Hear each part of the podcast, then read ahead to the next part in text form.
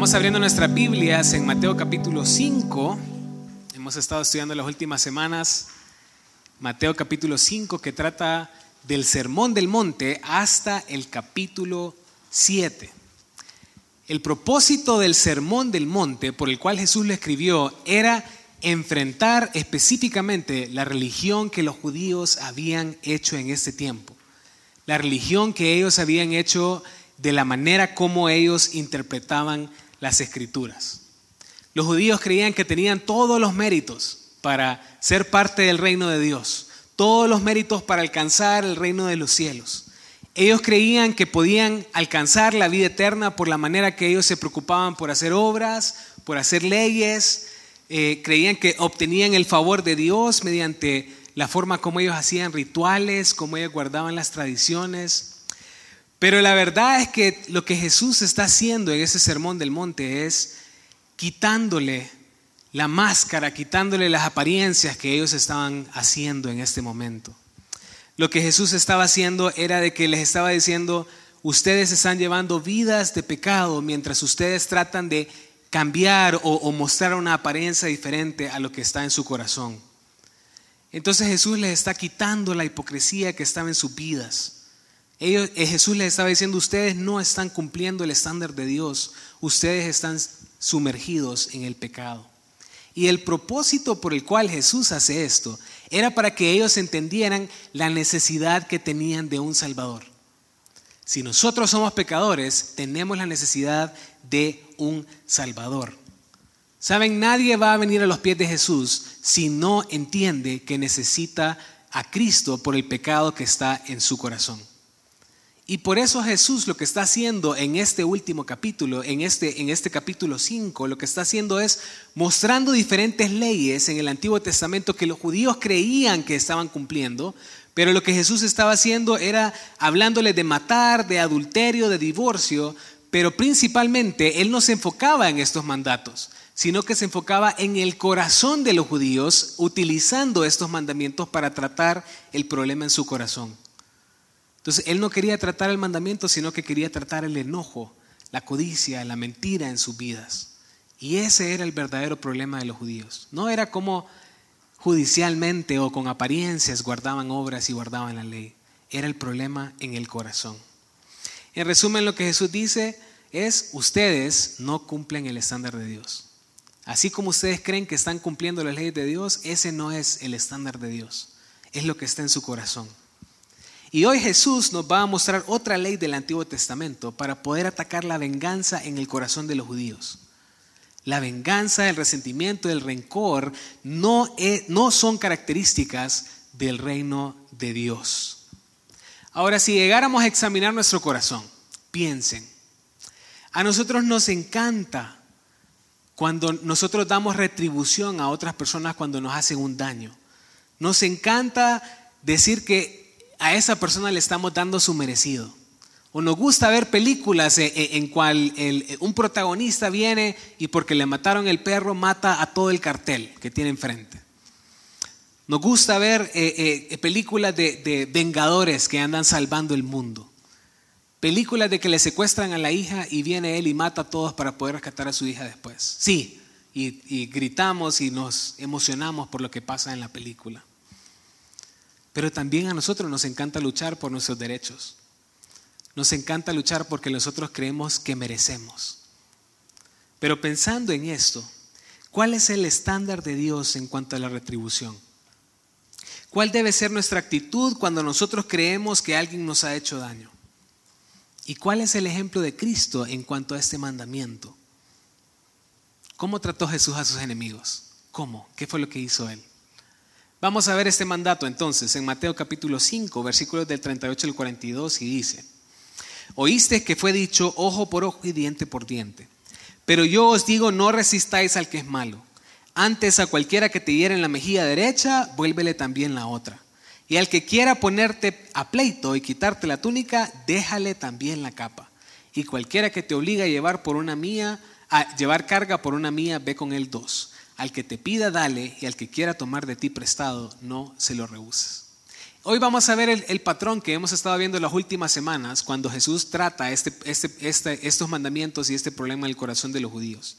Vamos a ver primero cómo se muestra esta ley en el Antiguo Testamento, la manera como los judíos pervirtieron este mandamiento y vamos a ver también cuál es la perspectiva de Jesús, cuál es la actitud que nosotros tenemos que tomar ante este mandamiento del Antiguo Testamento. Vamos a orar.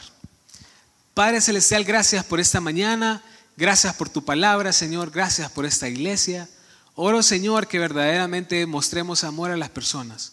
Mostremos tu misericordia, tu gracia, Señor. Que nosotros eh, eh, eh, quitemos este, este deseo de venganza, de retribución de nuestros corazones, Señor. Y que sea algo que nos estorba, que nos separa de ti, que nos podamos arrepentir, Señor. Y vivir para ti, Señor. Que, que verdaderamente mostremos el amor que tú nos has mostrado a nosotros. Gracias por esta mañana, Señor. Gracias por tu palabra. En el nombre de Jesús.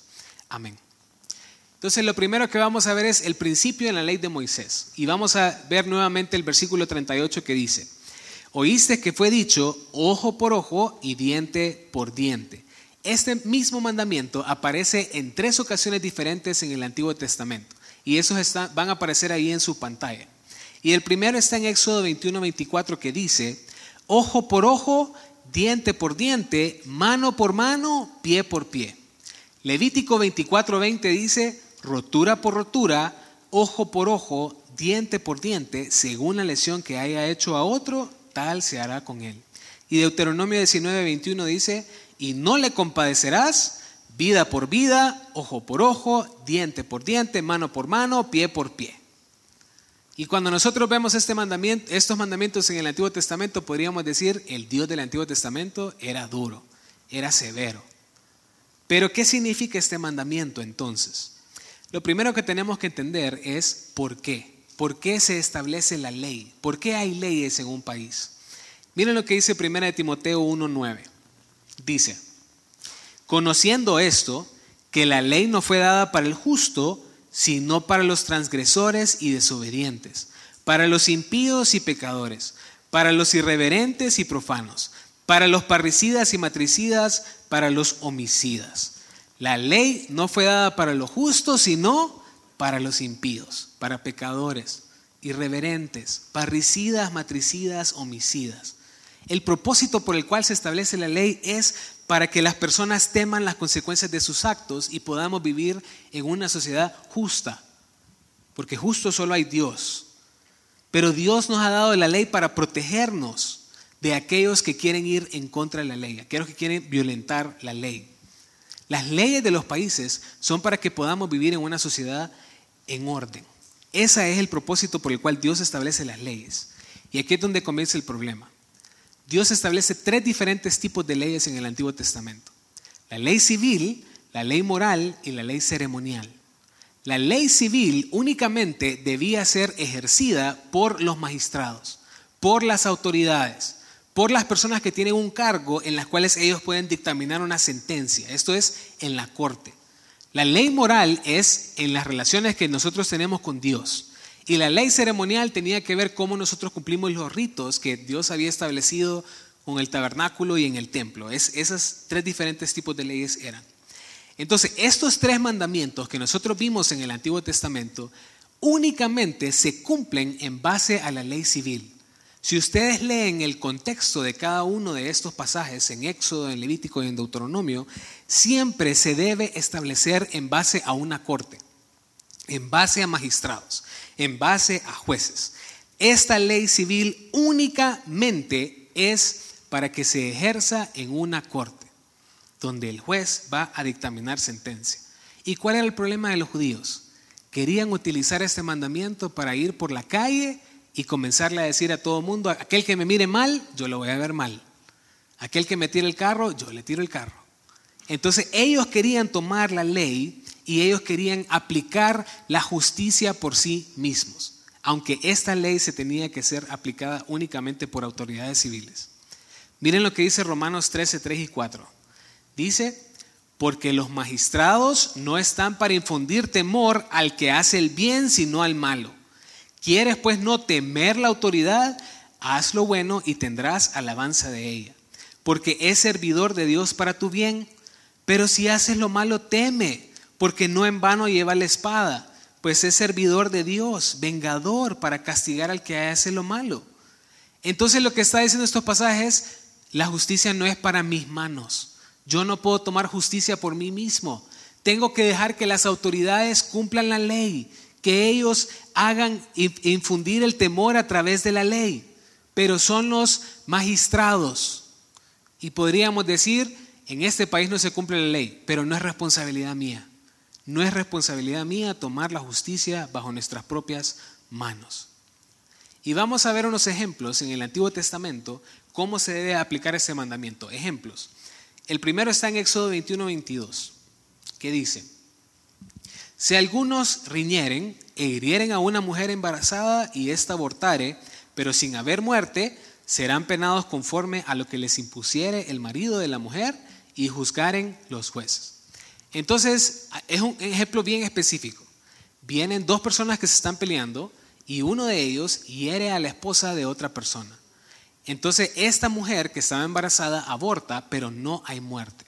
Entonces, ¿qué es lo que se tiene que hacer? Se tiene que ir delante del juez, porque dice ahí que van a juzgar los jueces, y al final quien imponga sentencia sobre la persona que hizo daño va a ser el marido, pero en una corte delante del juez. Es una situación civil que va a tener que ser, que va a tener que ser llevada delante de los gobernantes. Ahora, esto, este mandato, no le da el derecho al marido a que tome un bate y que golpee a la otra persona que golpeó a su esposa. Aunque yo sé que así quisiéramos reaccionar nosotros. Pero el mandato no nos da la libertad de tomar venganza por nuestras propias manos. Eso es lo que está haciendo ahí. Miremos otro ejemplo también, en Éxodo 21, 26 y 27. Y en este caso aparece un amo que golpea a su siervo y cuando lo golpea le quita un ojo o hiere un ojo o le quita un diente. Y lo que está diciendo el mandato es que si el amo hace eso con su siervo o su sierva, esta persona tiene que quedar en libertad. El siervo puede ir delante del juez y pedir su, carta de libertad por lo que le hizo su siervo en ese momento. Entonces, esa es la manera como Dios protegía a los justos y a los más débiles de la sociedad. Ese es el recurso que nosotros podemos utilizar cuando nosotros sentimos que alguien ha violentado nuestros derechos. La ley es para frenar la maldad del hombre. Cuando la justicia y la ley funcionan de manera correcta, eso hace un efecto positivo sobre la sociedad en la cual nosotros vivimos. Y aquí viene un punto muy interesante. Porque a pesar de que en los siguientes versículos Jesús comienza a hablar de perdón, de misericordia, de generosidad, de gracia, saben, esto no se aplica en una corte civil. No, sino que la ley demanda justicia. Si yo cometo un crimen, eso debe ser penado por la ley y eso merece castigo. ¿Y saben dónde comienza ese cumplimiento? Desde la casa desde la casa, donde nosotros establecemos parámetros y leyes para nuestros hijos para que ellos puedan cumplir las órdenes que nosotros les decimos a ellos. Y saben, si no hay consecuencias de sus actos, cuando ellos van en contra de la ley, eso les hace pensar a ellos que en la sociedad funciona igual, que no voy a tener consecuencias por la manera como yo desobedezco a mis padres. Yo tengo que enseñar a mis hijos la manera como ellos tienen que obedecer la ley y la manera que ellos van a recibir un castigo por los actos que hagan en contra de ella. Y algo muy importante, porque podríamos decir, José, a mí no me gusta seguir órdenes, no me gusta seguir la ley, pero Dios establece en su palabra que la ley es buena y Dios nos deja su ley con un propósito. Y por eso hay tres cosas que quiero resaltar de este mandato. Y lo primero es, la ley es justa. Es para infundir temor a las personas que hacen actos criminales. Esta ley nos protege de la maldad de las personas. Entre más estricta sea la ley, más segura es la sociedad. Hay mayor protección en la sociedad. ¿Saben qué pasa en Irán cuando una persona eh, eh, roba algo? Le cortan las dos manos. Y esto no, no quiere decir que yo quiero que le vayamos cortando las manos a todo el mundo. Lo que quiere decir es que estoy seguro que en Irán la gente tiene más miedo de robar que en una sociedad como la nuestra. Dos, es una ley de misericordia, porque esto limita la venganza de las personas. Si yo quité un ojo, el castigo es un ojo. Si yo quito un diente, el castigo es un diente. Porque cuando nosotros sentimos que nos hieren o cuando sentimos que alguien nos hace daño, no queremos pagar con la misma retribución a la persona. Siempre queremos ir un paso más allá. Y esto no solo ocurre en situaciones civiles, ocurre en nuestras relaciones también. Vos me hiciste daño, yo te quiero hacer daño. Pero no nos, no nos conformamos con hacer el mismo daño. Siempre queremos ir más allá. Y por eso Dios establece límites en sus leyes de castigo, por el corazón del hombre. Por eso es una ley de misericordia. Y tercero, es una ley que protege a los débiles, diseñada para protegernos de personas violentas.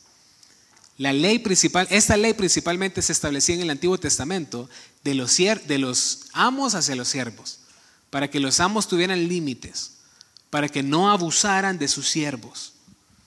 Y si abusaban, ellos tenían el derecho de ir delante de las cortes y pedir por su causa. Y pensando en todo lo que hemos visto en la ley del Antiguo Testamento, me hace pensar de que tenemos un Dios justo delante de nosotros. Un Dios que va a dar retribución por el daño que la gente le hace a sus hijos. Un Dios que nos va a pedir cuentas a todos y que va a pagar a cada uno conforme a sus obras. La Biblia lo dice, Dios es un Dios de venganza. Miren lo que dice Deuteronomio 32, 35. Mía es la venganza y la retribución. A su tiempo su pie resbalará, porque el día de su aflicción está cercano y lo que les está preparado se apresura. El día que el Señor regrese, va a dar cada uno según su obra. Nos persiguieron, nos maltrataron, no se preocupen. Dios va a dar retribución a cada uno de ellos por lo que nos hicieron. Y no solo me recuerda que Dios es un Dios justo en nosotros, en la persecución, en la tribulación, sino que Dios es un Dios justo en cuanto a nosotros también y en cuanto a nuestro pecado. Dios va a castigar el pecado de nuestras vidas. La Biblia dice que por nuestro pecado merecemos una eternidad separada de Él de castigo. Y que lo que hizo Cristo Jesús en la cruz fue que Él de que Dios derrama su justicia total sobre él y que todo aquel que en él cree tiene vida eterna. Pero si yo no creo en él, tengo que estar seguro de que Dios es un Dios justo y que voy a vivir una eternidad separada de él en castigo. Es tiempo de poner nuestra mirada en Cristo Jesús. ¿Conocemos las leyes de Dios? ¿Estamos buscando tomar justicia por nuestras propias manos? entregamos nuestra causa al Señor y dejamos que Él actúe con, las, con los que nos hacen daño? Vamos a ir al segundo punto entonces. Vamos a leer nuevamente el mandato. Oíste que fue dicho ojo por ojo y diente por diente. Establecimos en el primer punto entonces de que Dios establece su ley con un propósito. Que la ley de Dios es justa, misericordiosa y es para proteger a las personas. Y el problema de los judíos es que ellos querían tomar la justicia bajo sus propias manos. Y esta era una falsa interpretación de ellos, que, creían ellos poder utilizar esta ley bajo sus propios beneficios. Y lo único que reflejó esto es el deseo que ellos tenían en su propio corazón, que ellos eran personas de venganza, personas que exigían y luchaban por sus derechos cuando creían que estaban siendo violentados. Y en nuestra sociedad ocurren situaciones similares a lo que ocurría en el tiempo de Jesús. ¿Saben? Em, en el tiempo de Jesús, el pueblo judío estaba esclavizado por el imperio romano. Y, los judíos odiaban a los romanos y, y, en varias ocasiones ellos creían que sus derechos estaban siendo violentados. Había un grupo de judíos que ellos buscaban tomar venganza de los romanos, hasta el punto que ellos los mataban, porque ellos creían que los romanos estaban quitando o violentando sus derechos. Un claro ejemplo de esto es cuando fueron a arrestar a Jesús y qué fue lo que hizo Pedro. Agarró una espada y le cortó la oreja a uno de los soldados. Y estoy seguro que la intención de Pedro no solo era ir por la oreja. Estoy seguro que Pedro quería dañar la vida o atentar la vida de esta otra persona. ¿Qué ocurre, por ejemplo, cuando hay un grupo de personas en nuestro país que se levantan porque creen que sus derechos han sido violentados? Comienzan a hacer huelgas, disturbios, sin importarles las consecuencias o, si, sin importarles si violentan los derechos de otras personas. Y a pesar de que nosotros señalamos muchas veces a los judíos o a estas personas que hacen disturbios en las calles, la verdad es que eso está en el corazón de todos nosotros. Y quiero confesarles algo que me pasó a mí cuando yo estaba, cuando yo era estudiante, estudiante de medicina, no, de, no del seminario. Yo recuerdo cuando estaba en mi último año, eh, eh, sentí que, que las autoridades del hospital donde yo estaba haciendo mi social estaban violentando los derechos de nosotros los estudiantes. ¿Y qué fue lo que hice yo? Lo mismo que creo que hacemos todos los hondureños. Nos vamos a huelga. Vamos a pelear, vamos a pelear por nuestros derechos. Pero viendo para atrás, específicamente en la situación que yo estaba, la verdad es que yo actué muy mal y actué de manera muy triste, porque a pesar de que yo estaba luchando por mis derechos, esto implicaba que yo estaba quitándole el derecho a las personas que necesitaban atención médica, porque yo estaba en un hospital. Yo creía que estaba luchando por algo justo, porque eran mis derechos, pero la verdad es que estaba atentando contra la vida de los que necesitaban atención médica en ese momento. Actué mal. No encomendé mi causa al Señor como tuve que haberlo hecho. Y era el presidente de los estudiantes, así que bueno, ya saben qué fue lo que pasó. pero ¿cuál fue la actitud que tenían que tomar los judíos en este mandato? ¿Cómo debemos actuar nosotros? Miremos otros pasajes del Antiguo Testamento, cómo ellos tenían que actuar. Levítico 19, 18, miren lo que dice. No te vengarás ni guardarás rencor a los hijos de tu pueblo, sino amarás a tu prójimo como a ti mismo, yo Jehová. Ni venganza ni rencor. El contraste es amar a mi prójimo.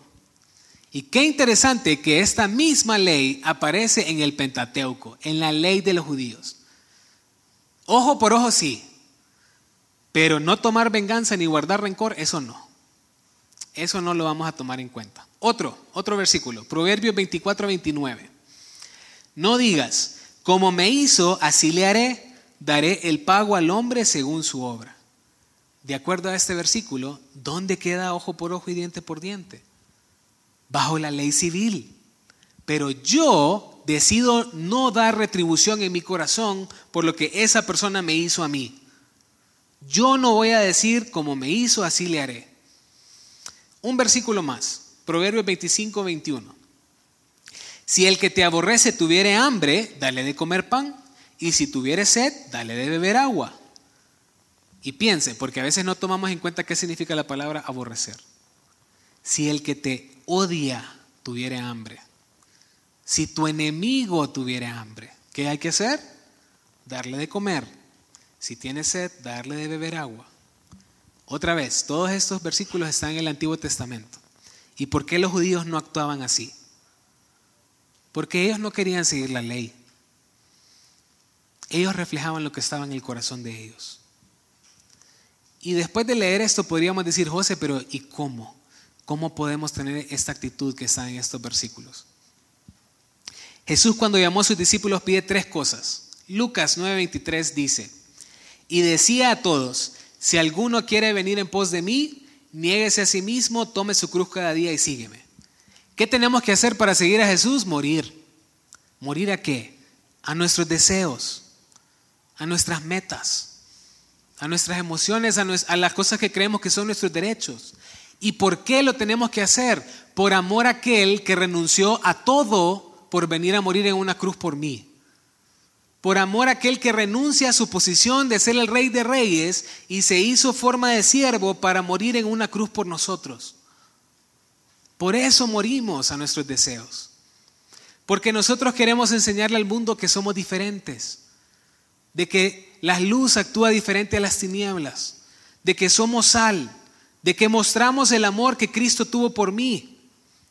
Y cambio mi actitud de querer dar retribución a los demás por mostrar amor Y es importante que entendamos que Jesús nos ha llamado a morir y renunciar a nuestros derechos, por lo que vamos a ver en los siguientes versículos. Pero antes quiero hacerles unas preguntas. ¿Cómo está nuestro corazón cuando alguien nos hace daño? Cuando alguien violenta mis derechos. ¿Somos vengativos, rencorosos? ¿Seguimos el ejemplo de Cristo? ¿Hemos muerto a nosotros mismos, a nuestros derechos? ¿Cómo actuamos? La perspectiva de Jesús, versículo 39 al 42 dice, pero yo os digo, no resistáis al que es malo, antes a cualquiera que te hiere en la mejilla derecha, devuélvele también la otra. Y al que quiera ponerte a pleito y quitarte la túnica, déjale también la capa. Y cualquiera que te obligue a llevar carga por una mía, ve con él dos. Al que te pida, dale, y al que quiera tomar de ti prestado, no se lo rehuses. ¿Qué está diciendo Jesús en estos versículos? Primero, que ojo por ojo y diente por diente es un sistema legal, judicial, civil, únicamente. Solo tiene que ser tratado en la corte. Lo que Jesús está hablando con estos versículos es, tengan cuidado con sus relaciones personales, cómo ustedes toman venganza, cómo ustedes tienen su corazón.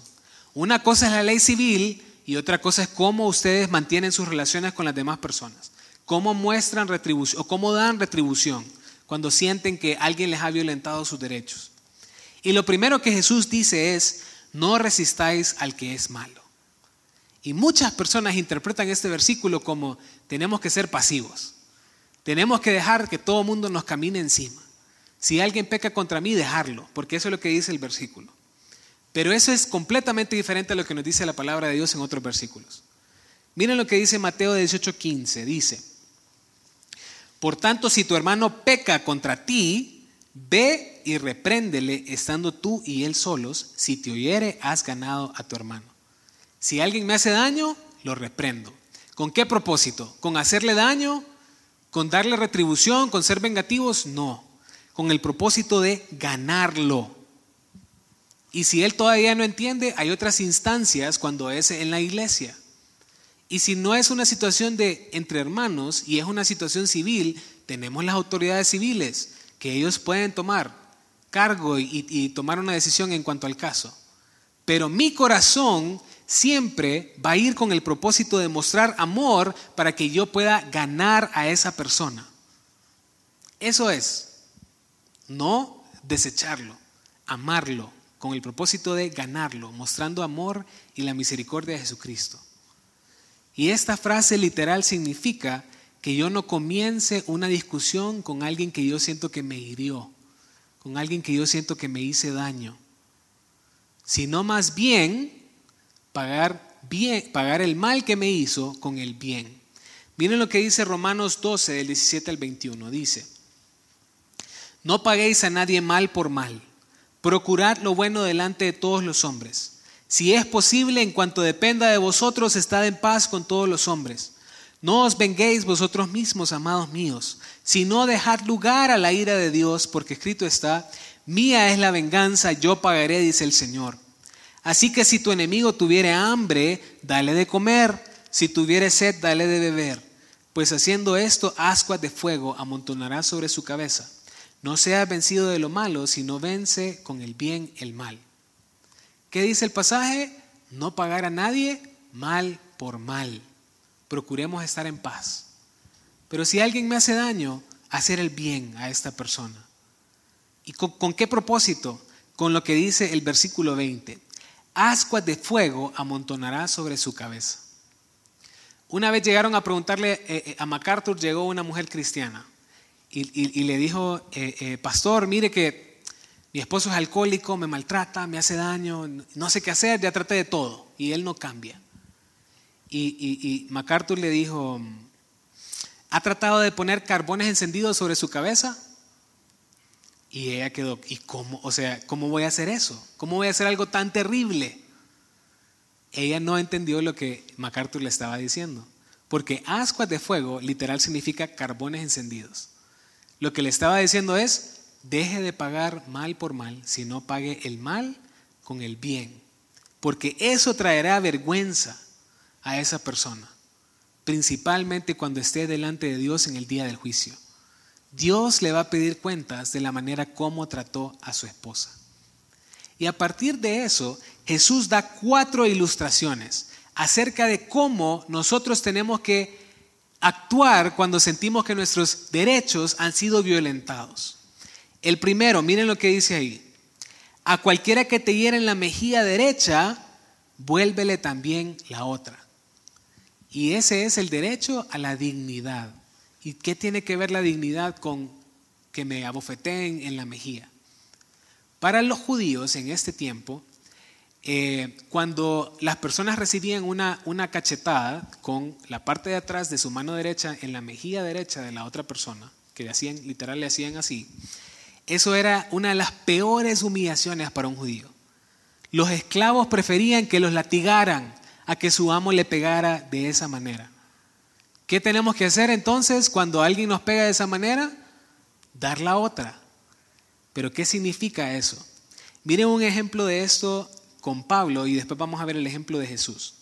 Hechos 23, 1 al 5 dice, entonces Pablo mirando fijamente al concilio dijo, Varones hermanos, yo con toda buena conciencia he vivido delante de Dios hasta el día de hoy. El sumo sacerdote Ananías ordenó entonces a los que estaban junto a él que le golpeasen en la boca. Entonces Pablo le dijo, Dios te golpeará a ti pared blanqueada. Pablo le estaba diciendo, sos un hipócrita. Lo estaba insultando. ¿Estás tú sentado para juzgarme conforme a la ley y quebrantando la ley me mandas a golpear? Los que estaban presentes dijeron al sumo sacerdote de Dios injurias. Y Pablo dijo, no sabía hermanos que era el sumo sacerdote, pues escrito está, no maldecirás a un príncipe de tu pueblo. Pablo actuó de una manera bien humana, tal vez como nosotros hubiéramos actuado. Pero cuando se da cuenta que está enfrente del sumo sacerdote, después de haber sido humillado delante de todos, pide perdón. Ahora miren cómo actuó Jesús. Juan 18, 22 y 23. Cuando Jesús hubo dicho esto, uno de los alguaciles que estaba ahí le dio una bofetada diciendo, ¿así respondes al sumo sacerdote? Jesús le respondió, si he hablado mal, testifica en qué está el mal, y si bien, ¿por qué me golpeas? Jesús puso en práctica este mandamiento, poner la otra mejilla con humildad. Poner la otra mejilla literal significa que yo soporto la humillación de la otra persona. Y yo decido mostrar misericordia, así como Jesús tuvo misericordia de mí. El 2. Dice ahí, y al que quiera ponerte a pleito y quitarte la túnica, déjale también la capa. La túnica era la manera como ellos se vestían en ese momento. Y habían personas que no tenían nada, solo una, una túnica. Y dice, si alguien te lleva a la corte y te quiere quitar todo, no solo le des la túnica, dale tu capa. Y saben, bajo la ley de los judíos era imposible entregar la capa porque era nuestra única seguridad. las noches en Jerusalén eran bien heladas y la capa era lo único que los protegía del frío. Y Jesús dice, si te piden la túnica, que es lo único que tenés, tienes que estar dispuesto a dar la capa. O sea, estar dispuesto a entregarlo todo, hasta lo último mostrando la misma generosidad que tuvo Cristo conmigo. ¿Y por qué? Por lo que dice Filipenses 2. ¿Qué estuvo dispuesto Jesús a despojarse? De todo. Se despojó a, sí mismo para morir en una cruz por nuestros pecados. Ese es el ejemplo de Cristo. La tercera, dice, y a cualquiera que te obligue a llevar carga por una mía, ve con él dos. Ese es el derecho a la libertad. ¿Y qué significa esto? En este tiempo había un sistema de correo. Y el correo se tenía que cumplir porque se tenía que cumplir. Llueve, trueno, relampaguee, ahí sí. Pero ¿qué pasaba si se golpeaba el cartero o algo le pasaba? Él podía decir a alguien que estaba pasando, tenés que entregar esta carta a este lugar, por fuerza. Y era ley. O sea, las cartas se tenían que llevar y se tenían que, eh, tienen que llegar al lugar correcto. También los romanos en este tiempo, los eh, eh, soldados, ellos podían, si andaban con, con, sus lanzas o sus espadas o lo que sea, podían decirle a un judío, llévame esta carga por una mía. ¿Y qué estaba diciendo Jesús? No solo una mía, sino dos. Y esto era algo súper humillante, porque los judíos odiaban a los romanos. Pero así como Jesús recorrió toda la distancia necesaria para salvarme, yo debo estar dispuesto no solo a dar una mía, sino a dar dos. A dar dos para mostrar a Cristo, incluso por mis enemigos. Y el último derecho que se muestra ahí es a la propiedad. Miren lo que dice al final. El que te pida, dale. Y al que quiere tomar de ti prestado, no se lo rehuses. Y podríamos decir, nadie cuida mis cosas como yo las cuido. Yo no le quiero prestar mi carro a esa persona porque me lo va a hacer daño, me lo va a ensuciar. Porque creemos que nuestras posiciones son nuestras. Pero todo lo que tenemos viene del Señor. Miren lo que dice Deuteronomio 15, 7, dice, cuando haya en medio de ti menesteroso de alguno de tus hermanos, en alguno de tus ciudades, en la tierra que Jehová tu Dios te da, no endurezcas tu corazón, ni cerrarás tu mano contra tu hermano pobre. ¿Qué nos está diciendo Jesús? Así como yo soy generoso, vos también tenés que ser generoso. Si alguien tiene necesidad de algo, tienes que estar dispuesto a dárselo. Así como necesitábamos un Salvador, Él proveyó a sí mismo por nosotros. Así tenemos que ser generosos con los que nos piden cuando alguien tiene una verdadera necesidad. ¿Cómo reflejo a Cristo con las personas que nos rodean? ¿Utilizamos oportunidades para mostrar amor, misericordia, gracia, generosidad a otras personas? ¿Nos enfocamos más en nosotros mismos? ¿Estamos dispuestos a renunciar por nuestros derechos para alcanzar a otros, para ganar a otros para Cristo? Y saben, cuando nosotros vemos estos versículos podríamos pensar, José, esto es imposible.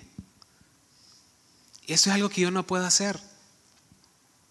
No solo Jesús nos está pidiendo que amemos a nuestros enemigos, sino que demos la otra mejilla, que soportemos la humillación, que seamos misericordiosos, que tengamos gracia, que ¿cómo podemos hacer estas cosas a nuestros enemigos? Por algo que yo había mencionado antes.